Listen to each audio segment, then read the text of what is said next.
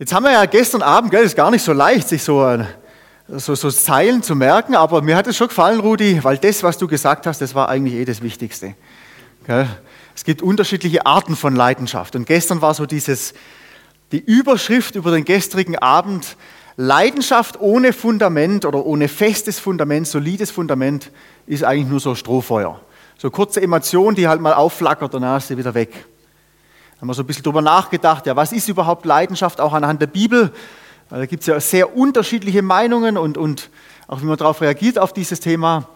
Und heute Abend ist das Thema vielleicht noch herausfordernder für den einen oder anderen. Ich habe es einfach mal so genannt, Leidenschaft ohne Emotionen ist keine Leidenschaft.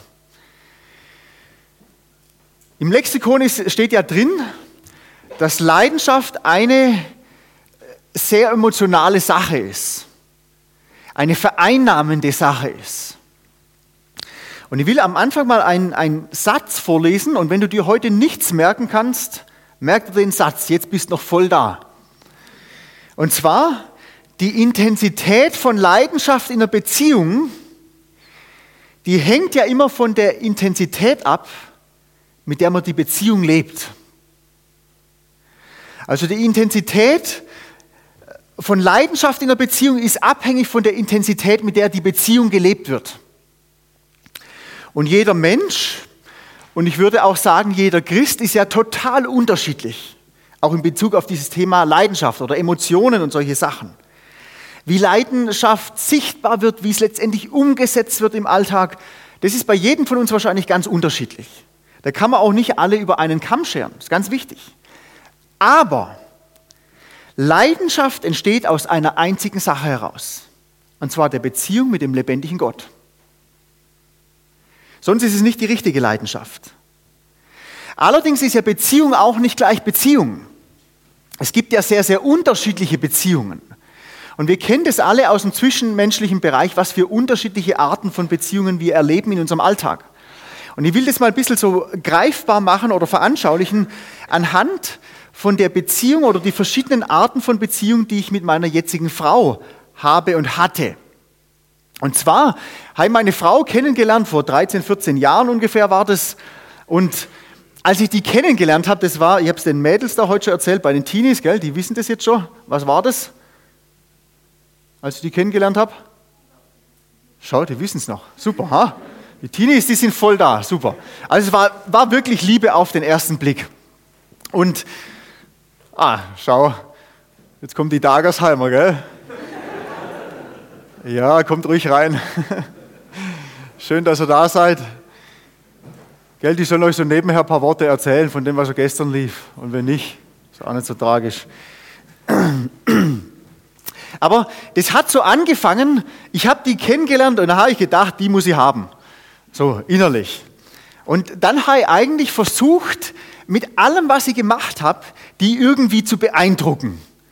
Und habe eigentlich so mein ganzes Leben äh, ein Stück weit danach ausgerichtet, für sie zu leben, so irgendwie äh, ihre Aufmerksamkeit zu bekommen, ähm, äh, zu merken, ja, jetzt nimmt sie mich wahr oder sie ist stolz auf mich oder sie ist beeindruckt von irgendwas, was ich tue und so weiter.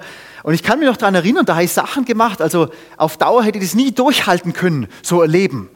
Also zum Beispiel, sie ist Amerikanerin, ich bin Deutscher, sie ist dann wieder nach Amerika gegangen und dann war das zum Beispiel nicht mehr möglich, zur gleichen Uhrzeit zu telefonieren, wegen der Zeitverschiebung. Und ich bin dann oft nachts, was weiß ich, wie lange wach geblieben, nur dass wir noch telefonieren können. Und ich weiß noch, das war unglaublich anstrengend, aber irgendwie hat es mir damals nichts ausgemacht. Es war einfach so. Und wenn ich heute so zurückschaue, dann denke ich, es ist eigentlich schon irre, was ich damals alles da reingesteckt habe, ähm, nur um irgendwie ihre Aufmerksamkeit zu bekommen und, und sie zu beeindrucken und ihr zu zeigen, was für ein toller Typ ich bin. Also damals habe ich so ein Stück weit mein Leben für meine jetzige Frau gelebt, zu diesem Zeitpunkt in der Beziehung, in Anführungszeichen. Und dann sind wir zusammengekommen, also so offiziell Pärchen und so, und dann wusste ich ja schon, jetzt muss ich mich nicht mehr so anstrengen, sind wir schon zusammen, gell? Das stimmt natürlich nicht. Aber da war irgendwie diese Phase, dass ich ständig innerlich so gedacht habe, ja, ich musste irgendwie beeindrucken und für mich gewinnen. Das war so ein Stück weit einfach äh, ähm, vorüber. Es war eine ganz andere Art von Beziehung. Da ging es viel mehr darum, ähm, wie können wir zusammen das Leben gestalten? Wie können wir zusammen vorwärts gehen, das ausleben, was Gott uns aufs Herz gelegt hat? Und auf einmal von diesem für sie leben und alles für sie machen und sie beeindrucken, ging das über in so eine Beziehung, wo es einmal auf einmal um das Miteinander ging. Und uns ist es so wichtig geworden, einfach ständig miteinander zusammen zu sein, dass wir gesagt haben, wir wollen heiraten. Dann sind wir, bis dass der Tod uns scheidet, zusammen. Und ähm, das hat dann am Anfang halt so ausgesehen, dass wir da ein bisschen Händchen halten durch die Gegend gelaufen sind oder Arm in Arm und lauter so Sachen, wie man das halt so macht, wenn man so verliebt ist. Und ähm, das war eine total schöne Sache, aber wir waren immer noch zwei Individuen. Also wir waren zwar sehr eng verbunden, aber eigentlich waren wir noch zwei Menschen, könnte man sagen. Und diese Beziehung mit meiner Frau, die war damals viel enger schon wie dieses nur für sie Leben. Also irgendwie war die Beziehung viel intensiver und intimer geworden. Doch dann gibt es ja noch eine Art von Beziehung im zwischenmenschlichen Bereich. Und ich weiß nicht, es kommt darauf an, in was für einer Gemeinde man ist. In manchen Gemeinden, da redet man da nicht viel drüber, aber ich spreche es jetzt einfach an. Es gibt ja noch eine Art von Beziehung, die ist noch viel, viel intensiver und viel, viel intimer, als nur mit jemandem zusammenzuleben. Und zwar ist es eine Art von Beziehung, nach der sich, würde ich behaupten, beinahe jeder Mensch sehnt. Diese Intensivität von Beziehung oder Intensität von Beziehung. Es ist eine Beziehung, vor der vielleicht viele Angst haben, worüber oft nicht viel geredet wird, aber wo doch irgendwie eine Sehnsucht und ein Verlangen danach da ist. Und wie wir das nennen, heißt in jemanden sein. Also, ihr wisst schon, was ich meine, gell? Manche schmunzeln schon. Aber das ist die tiefste und intimste Art von Beziehung, die du auf zwischenmenschlicher Ebene mit irgendeinem anderen Menschen haben kannst. Enger und intensiver geht es einfach nicht. Und ich würde sagen, es ist auch die, Leiden, die ähm, Ebene von Beziehung, wo Leidenschaft der größte Faktor spielt oder wo, wo Leidenschaft am präsentesten ist in dieser Art von Beziehung. Also letztendlich Sexualität, in jemanden sein. Und die Bibel spricht davon, dass wenn Menschen diese Art von Beziehung miteinander eingehen, dann werden die zwei, wie die Bibel sagt, ein Fleisch. Das heißt, es sind nicht mehr zwei Individuen, wobei es immer noch natürlich körperlich zwei Leute sind, aber aus Gottes Sicht verschmelzen die zwei auf einmal zu eins. Aus zwei wird eins. Und was so wichtig ist an dieser Art von Beziehung, das ist die einzige Art von Beziehung, aus der Leben entsteht. Du kannst noch so intensiv für jemanden leben, du kannst noch so intensiv mit jemandem leben, da entsteht nie Leben draus. Leben entsteht nur aus dieser einen Ebene von Beziehung. Ineinander sein, in jemanden sein. Und wisst ihr, weil das halt im richtigen Umfeld, so wie Gott sich das vorstellt, so eine super Sache ist, deswegen haben wir halt fünf Kinder. Bis jetzt, gell? Ähm, und es ist offensichtlich, in unserer Welt ist es total offensichtlich. Du kannst im zwischenmenschlichen Rahmen diese drei Arten haben von Beziehung. Dieses für jemanden leben, da geht es eigentlich immer darum, was kann ich tun für den anderen? Oder ich tue etwas für jemanden. Dann dieses Miteinanderleben, da tun wir halt was gemeinsam, aber letztendlich geht es wieder ums Tun. Und dann dieses in jemanden sein. Hier geht es auf einmal nur noch um das Sein und nicht mehr um das Tun. Und das ist die Art von Beziehung oder die Ebene von Beziehung, wo die meiste Leidenschaft involviert ist. Oder es ist die intensivste Art von Beziehung, die man haben kann. Und wenn du in die Bibel hineinschaust, ich finde es total beeindruckend und faszinierend, da findest du genau diese drei Arten oder Ebenen von Beziehungen in Bezug auf das Leben mit Gott wieder. Und ich will euch da mal hineinnehmen mit das erste, was ich angesprochen habe, dieses für Gott leben. Wenn man so ins Alte Testament hineinschaut, da sieht man, dass es ganz arg oft so ein Faktor war. Das Volk Israel hat versucht, für Gott zu leben, Gott zufriedenzustellen mit all den Opfern und all den Dingen, die er letztendlich verlangt hat. Und manchmal haben sie sich extrem bemüht und oft sind sie extrem gescheitert in dieser Sache. Und was aber so interessant ist, damals kommt so rüber, wie wenn viele von dem Volk Israel einfach nur gedacht haben, ja, letztendlich geht es darum, dass wir das und das halt für Gott tun und damit hat sich das erledigt. Aber das ist ja eine Sache, die Gott ständig anprangert im Alten Testament. Er sagt zum Beispiel zu seinem Volk, ja, ihr seid zwar von den Aktivitäten her nah dran an mir, aber mit dem Herzen seid ihr eigentlich total weit weg von mir. Kommt immer wieder vor, so in den Propheten vom Alten Testament. Und da gibt es eine Bibelstelle in so einem kleinen Prophet, dem Micha. Mal schauen, ob ihr den so kurz findet. Gell? Das ist ja gar nicht so leicht, wenn man so aufgeregt ist. Ähm, Micha Kapitel 7, Vers 4. Da war wieder so eine Phase, da haben sie sich wirklich angestrengt, ihr Bestes gegeben.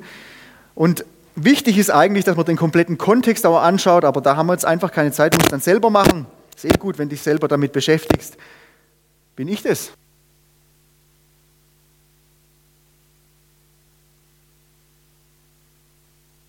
Der Beste unter ihnen ist wie ein Dornstrauch und der Rechtschaffenste unter ihnen wie eine Dornhecke. Aber der Tag deiner Wächter kommt, deine Heimsuchung, dann wird ihre Verwirrung da sein. Also ein total interessanter Vers. Halt es bei euch auch so wie bei mir? Nicht? Ja?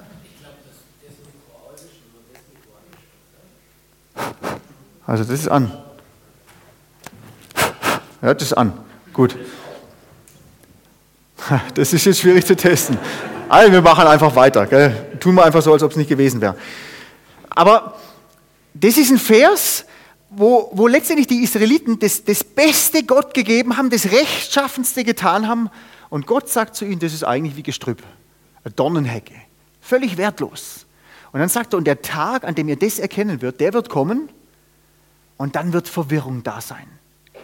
Selbst das, was ihr geben könnt, mit der besten Motivation, mit der höchsten Hingabe aus eurer Kraft, ist eigentlich wertlos.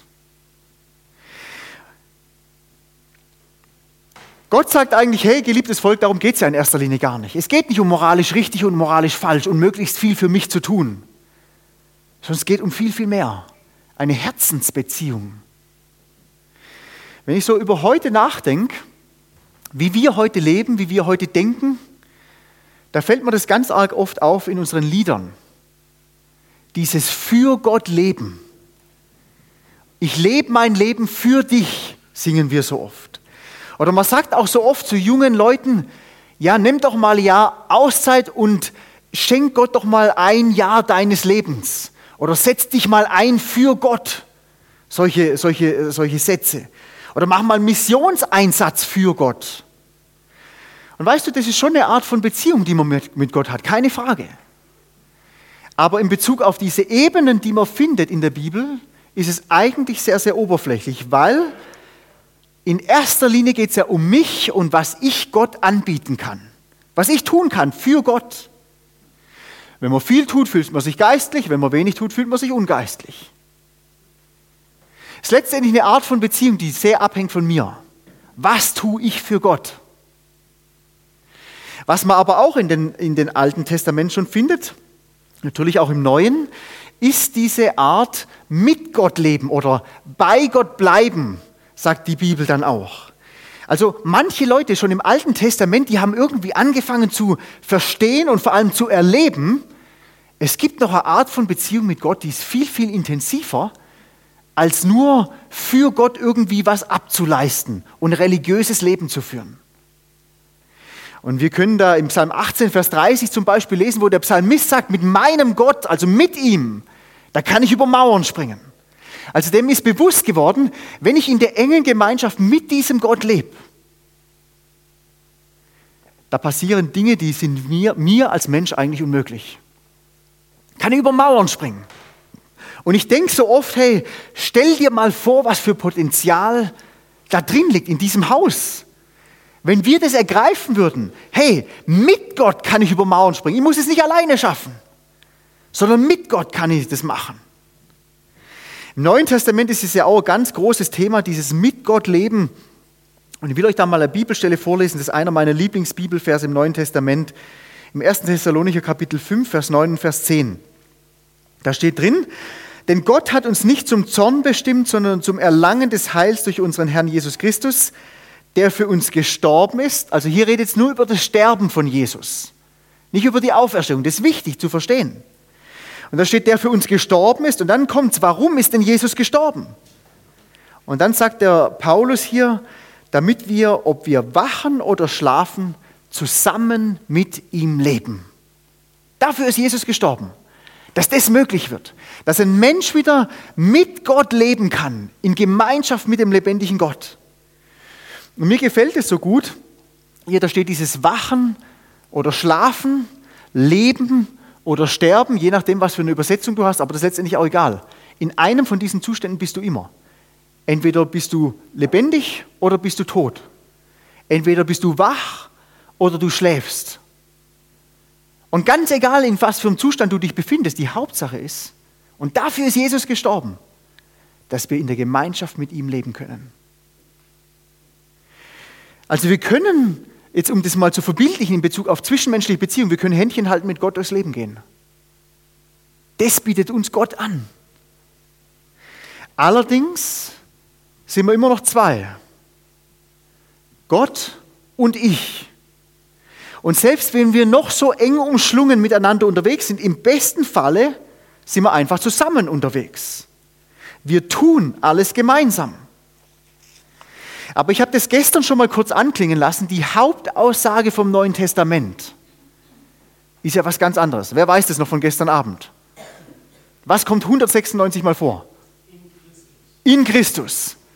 Genau, und es kommt nicht nur im, Alten, äh, sorry, im Neuen Testament vor, sondern das kommt sogar schon im Alten Testament vor.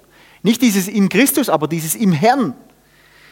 Also im Neuen Testament überwiegend spricht es über eine Art von Beziehung, die noch intensiver ist, wie für Gott zu leben oder eng umschlungen mit Gott durchs Leben zu gehen. Eins zu sein mit Gott. Und da gibt es so ganz bekannte Bibelstelle, wo Jesus Christus betet, für alle Menschen und für, vor allem für seine Nachfolger. Ich lese euch das mal vor, das kennen die meisten von euch wahrscheinlich im Johannes Kapitel 17. Das ist das hohe priesterliche Gebet. Und ich lese nur mal ein paar Verse vor. Aber ich kann dir nur Mut machen, lese dieses Kapitel mal ganz durch, weil da geht es nur um ein Thema. Und das ist manchmal relativ verwirrend, weil sich das ständig irgendwie wiederholt und von unterschiedlichen Facetten beleuchtet wird. Dieses Er in mir und ich in ihm und so weiter. Ich lese euch mal ein paar Verse vor. Da steht nämlich drin, oder betet Gott, aber nicht für diese allein bitte ich, sondern auch für die, welche durch ihr Wort an mich glauben. Und jetzt geht's los. Damit sie alle eins seien. Wie du, Vater, in mir und ich in dir, dass auch sie in uns eins seien, damit die Welt glaube, dass du mich gesandt hast. Und die Herrlichkeit, die du mir gegeben hast, habe ich ihnen gegeben, dass sie eins sein, wie wir eins sind. Ich in ihnen und du in mir, gesandt, Entschuldigung, ich in ihnen, du in mir, dass sie in, jetzt bin ich gerade durcheinander, dass sie, oh, jetzt habe ich es, dass sie in eins vollendet seien, damit die Welt erkenne, dass du mich gesandt und sie geliebt hast, weil du mich geliebt hast. Also ihr merkt schon, das ist ein bisschen irgendwie ist immer das Gleiche und doch irgendwie ist anders. Aber es ist ein Hauptthema, das, für das Jesus hier betet, für uns. Er in uns und wir in ihm. Das bedeutet, von der Intimität und von der Intensität, die ein Mensch haben kann in Bezug auf die Beziehung zum lebendigen Gott, ist es eine Beziehung, die so leidenschaftlich und so vertraut und intensiv und persönlich sein kann, wie wenn zwei Menschen miteinander schlafen. Das ist das, was die Bibel hier vorstellt. Nicht Jesus und ich, sondern ich in ihm und er in mir. Und Gott sagt uns, allein aus dieser Art von Beziehung entsteht Frucht, entsteht Leben. Und das ist ja das, was wir uns wünschen lebendiges Christsein. Christsein, das ansteckend ist, wo Leben entsteht, auch in anderen Menschen. Die Beziehung, die Gott dir und mir ermöglicht durch Jesus Christus, ist die engste, intimste und vertrauteste Art von Beziehung, die es auf dieser Welt und darüber hinaus überhaupt gibt. Mehr gibt es nicht. Christus in mir. Und das ist letztendlich was, was passiert, an dem Tag, wo du dein Leben Jesus Christus anvertraust. Wir sagen das immer so, die Frommen, lad Jesus ein in dein Leben. Aber genau darum geht es. Das ist eine bewusste Entscheidung zu sagen, Herr Jesus, ich werde nicht mehr alleine durchs Leben gehen, sondern ich wünsche mir, dass du in mein Leben kommst.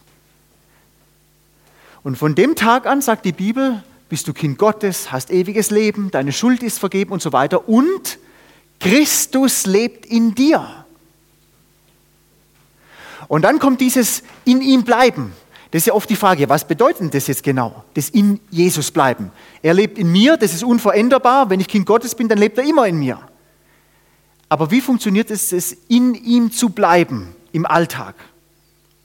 Und ich will da noch ein bisschen darauf eingehen durch verschiedene Beispiele, aber um das mal ganz einfach oder ganz vereinfacht auf den Punkt zu bringen, dieses in ihm bleiben ist letztendlich nur das ständige Bewusstsein, dass er in mir lebt.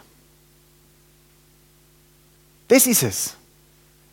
Sich immer wieder ins Gedächtnis zu rufen und sich bewusst zu machen, Jesus lebt in mir. Dadurch bleibe ich in ihm.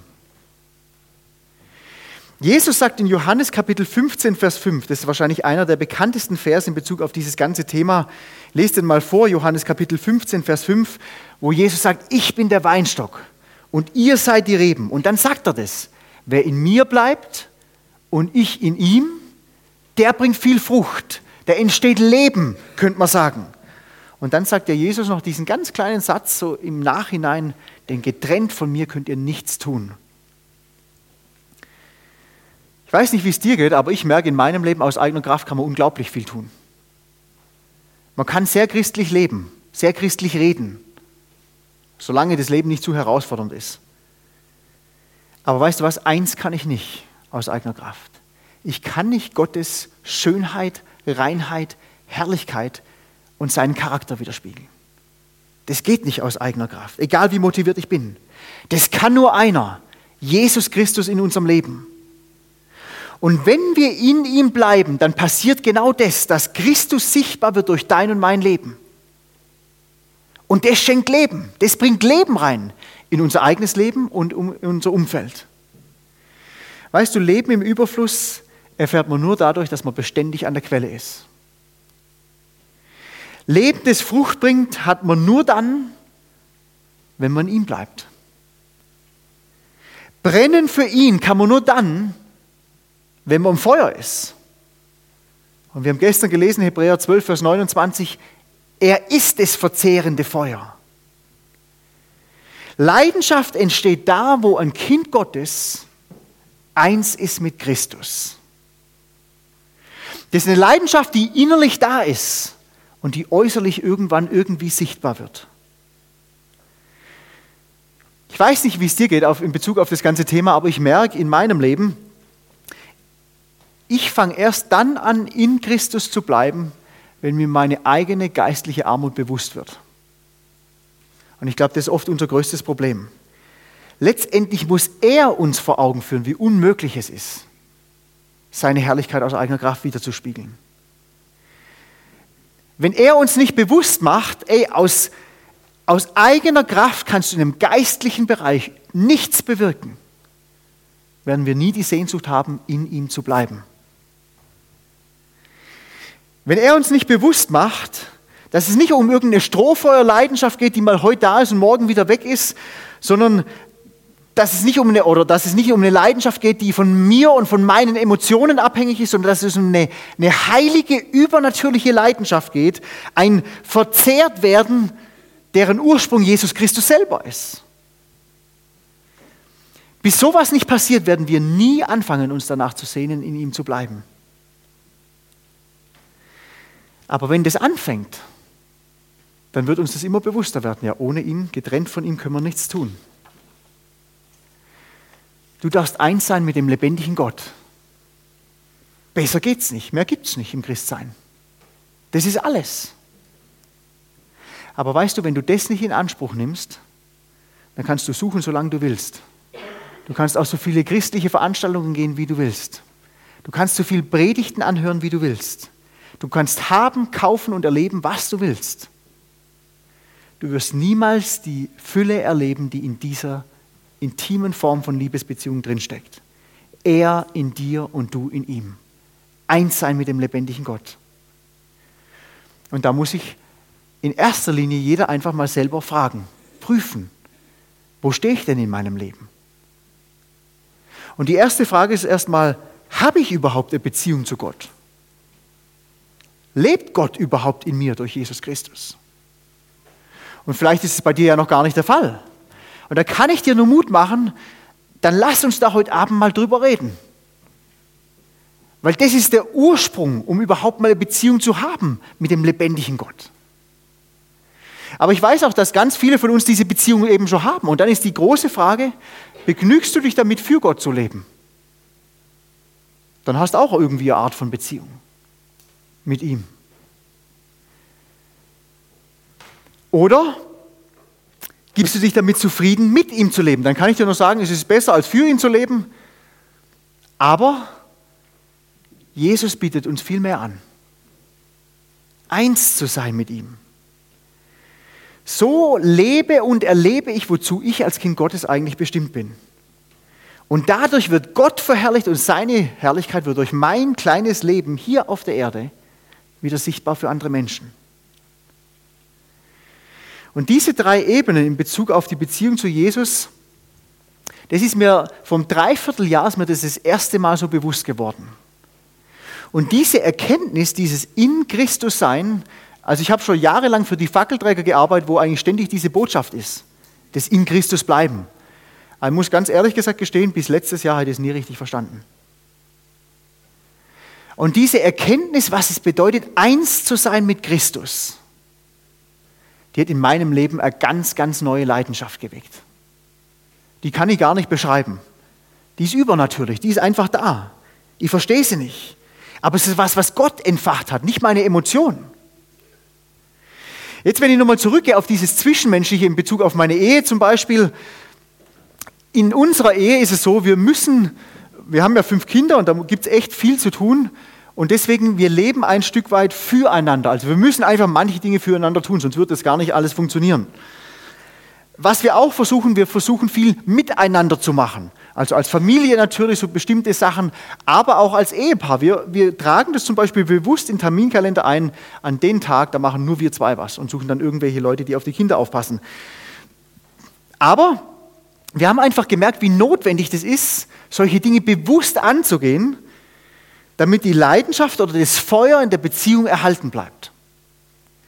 Aber die Art von Beziehung, die definitiv die leidenschaftlichste ist, die Leidenschaft fördert und neues Leben entstehen lässt.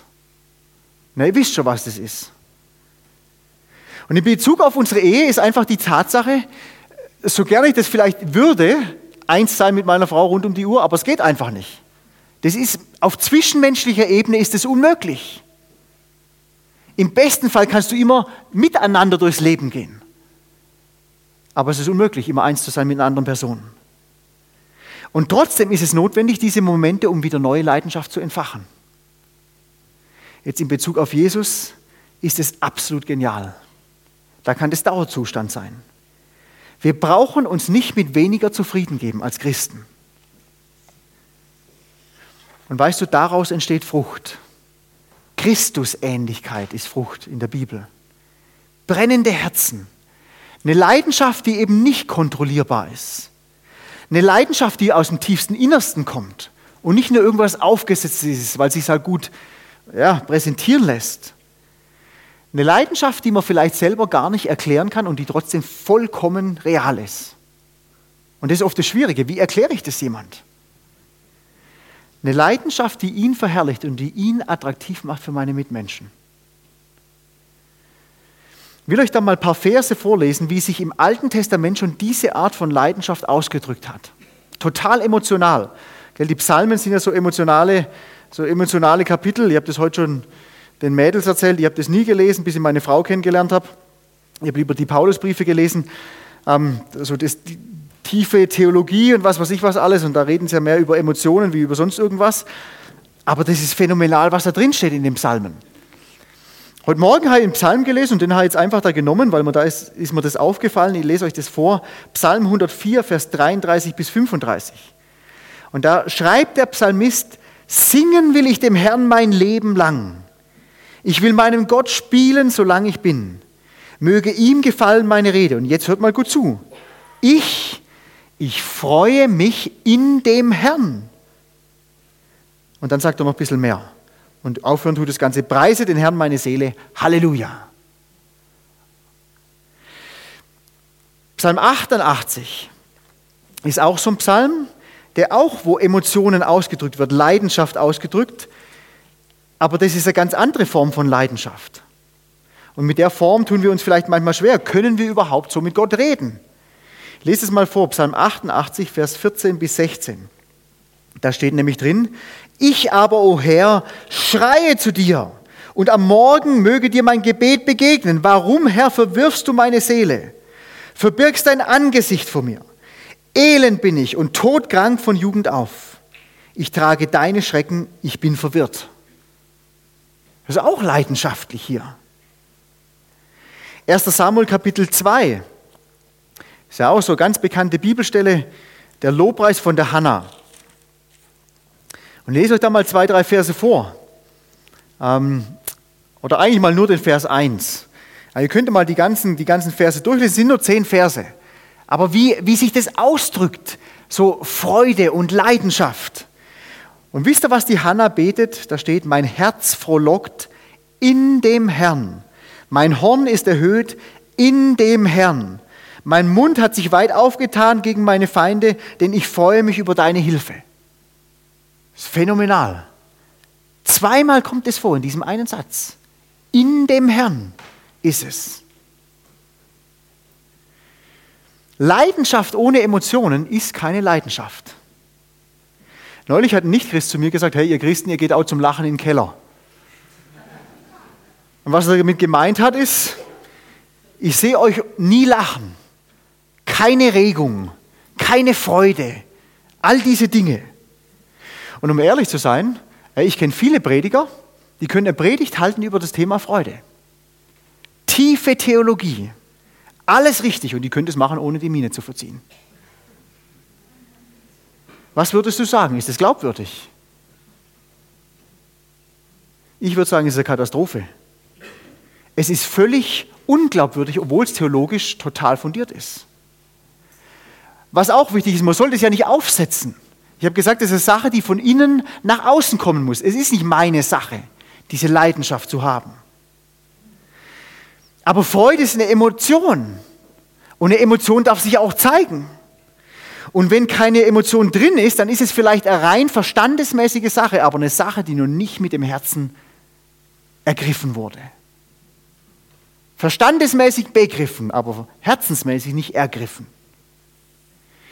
Galater 5, Vers 22 wird ja diese Frucht des Geistes auch ähm, beschrieben, welche ähm, Eigenschaften die hat und wie sich das äußert. Und eine von diesen Sachen ist eben Freude. Und weißt du, was die Bibel da sagt? Das ist eine Frucht, die Gott in einem Menschen bewirkt. Freude ist nicht was, was du vorbringen kannst, sondern ist was, was Christus in deinem Leben wirkt, wenn du ihm Raum gibst dafür. Freude ist an ihm ist nicht nur irgendeine gefühlsmäßige Emotion, sondern letztendlich ist es eine Sache, die völlig unabhängig ist von meinen Umständen die nur er in mir bewirken kann und die auch dann noch da ist, wenn alles anders ist, wie es ich mir vielleicht wünsche. Das ist ein Wunder. Dieses Thema Freude hat mich schon immer fasziniert in meinem Leben oder seit ich Christ bin. Und ich kann mich noch daran erinnern, ich habe in den ersten Jahren oft über dieses Thema gepredigt, über dieses Thema Freude. Und ich hatte auch immer irgendwie so Freude bei dem, was ich gemacht habe und es ist alles gut gelaufen und so weiter. Und dann sind wir rübergezogen nach Amerika ähm, da wo meine Frau herkommt. Und da haben wir viel dafür gebetet für diese Zeit und wie das alles wird. Und letztendlich habe ich sogar gesagt, ganz egal was kommt, Herr, auf dich will ich vertrauen und was, was ich, was alles. Und wir sind da hingekommen, es ist alles anders gekommen, wie erbeten und erhofft. Und weißt du, was ich gemerkt habe? Meine Freude war auf einmal weg. Und da ist mir das erste Mal bewusst geworden, ich habe zwar immer viel über Freude geredet, aber zu den meisten Zeitpunkten war meine Freude wahrscheinlich abhängig von meinen Umständen und die waren einfach gut bis dahin. Und dann auf einmal waren meine Umstände ganz anders. Und weißt du was, ich bin so dankbar für diese harte Zeit damals. Da hat sich unglaublich viel in meinem Leben entwickelt und getan. Da ist dieser Bibelvers, Nehemiah 8, Vers 10, die, die Freude am Herrn ist meine Stärke. Das ist für mich das erste Mal erfahrbare Realität geworden. Und da konnte ich das erste Mal sagen, weißt du was, die Freude am Herrn ist wirklich völlig unabhängig von Umständen. Denn diese Freude hängt nicht von mir ab und meinem Wohlergehen oder Nicht-Wohlergehen, sondern allein von Jesus. Mir gefällt es so gut, weil ich als, als Christ bin ja auch nicht stärker wie jemand ohne Christus. Aber die Freude am Herrn, die macht einen Unterschied. Die Freude an Christus.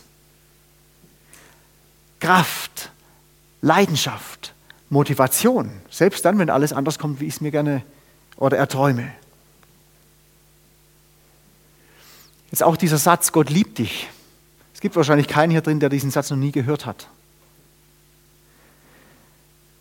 Aber ich will dich einfach mal fragen heute Abend, was macht dieser Satz mit dir emotional?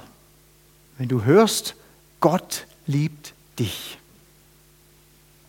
Also ich versuche jetzt da irgendwie eine Reaktion zu sehen, aber irgendwie regt sich nicht viel. Kommt mir zumindest so vor, weiß nicht, vielleicht liege ich auch falsch, vielleicht versucht es auch gut zu verstecken, aber ich habe in meinem Leben gemerkt, dieser Satz, Gott liebt dich, der bewirkt in mir oft überhaupt gar nichts emotional. Eigentlich gibt es oft die Reaktion, ja, das weiß ich eh schon, was willst du eigentlich von mir?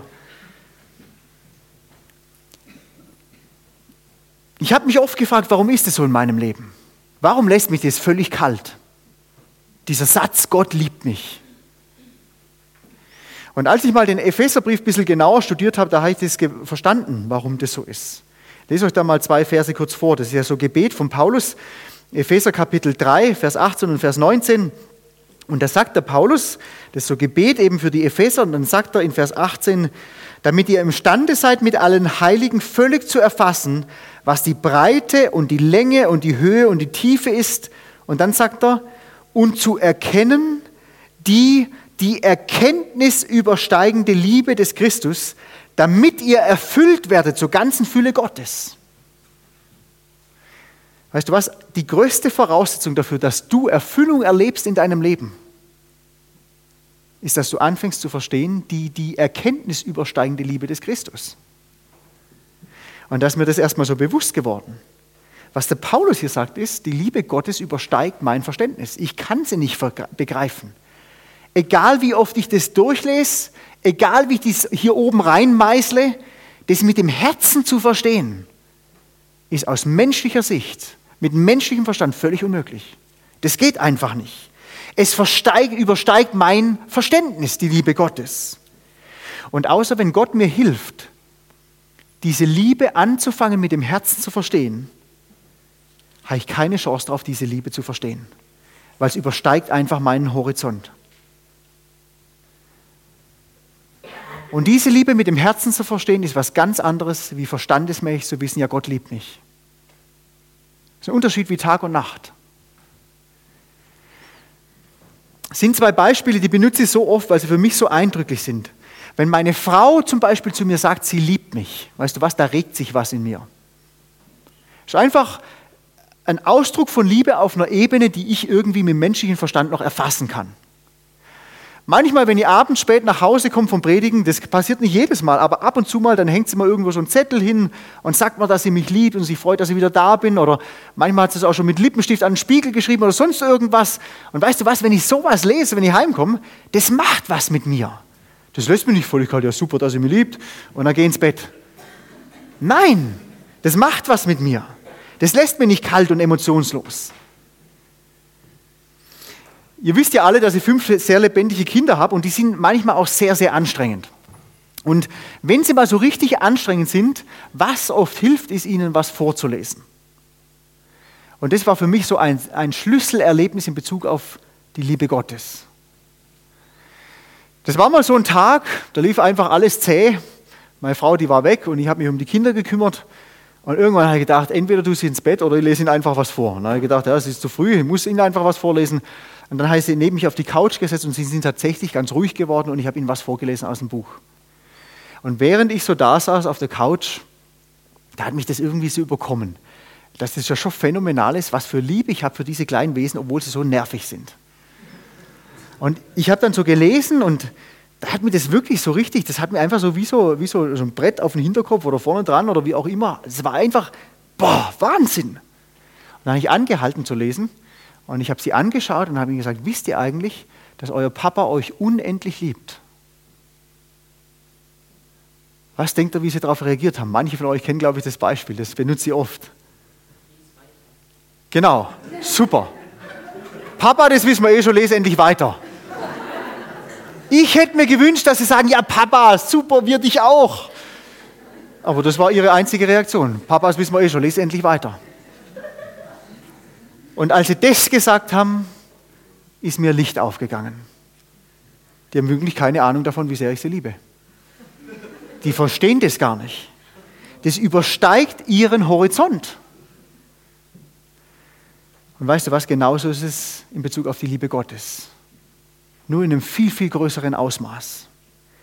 Selbst wenn wir es wollten, wir könnten es nicht verstehen mit dem Herzen, was es bedeutet, dass Christus, dass Gott uns liebt.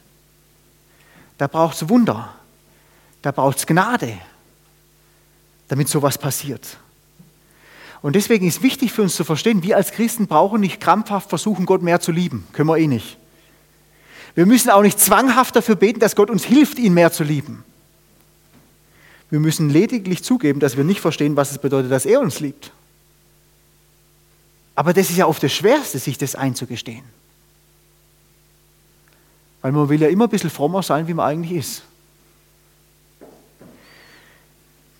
Wenn man das mal zugibt, dann wird man anfangen dafür zu beten, dass Gott einem mit dem Herzen verstehen lässt, was es bedeutet, dass er mich liebt. Und seitdem ich angefangen habe, über dieses Thema nachzudenken, habe ich auch angefangen, wirklich jeden Tag dafür zu beten, dass ich das anfangen darf zu verstehen. Und ich könnte jetzt viel darüber reden, wie sich das in meinem Leben ausdrückt, aber ich, ich muss euch sagen, ich habe Momente in meinem Leben, das ist nicht dauernd, dass es das immer so ist, aber ich habe Momente in meinem Leben, da überwältigt mich das so, gerade wenn ich Fehler mache, zum Beispiel, oder wenn ich versage in irgendwas, als Vater, als Ehemann. Und Gott macht mir das so bewusst, wie er mich liebt. Das, das lässt mich tanzen, obwohl ich gar nicht tanzen kann. Also ich mache das auch nicht. Aber innerlich tanze ich da. Je mehr ich verstehe, dass er mich liebt, desto mehr sehne ich mich nach Gemeinschaft mit ihm. Und diese Sehnsucht nach Gemeinschaft mit ihm, das ist nicht so, ja, sollte ein bisschen mehr Bibel lesen und äh, mehr beten wäre auch gut, aha, und in die Gemeinde regelmäßig gehen sondern das ist so, wie der Psalmist beschreibt, wie ein Hirsch lechzt nach frischem Wasser. So verlangt meine Seele nach Gott.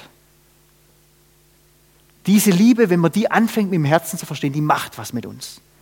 Die schenkt eine Sehnsucht in uns nach dem lebendigen Gott.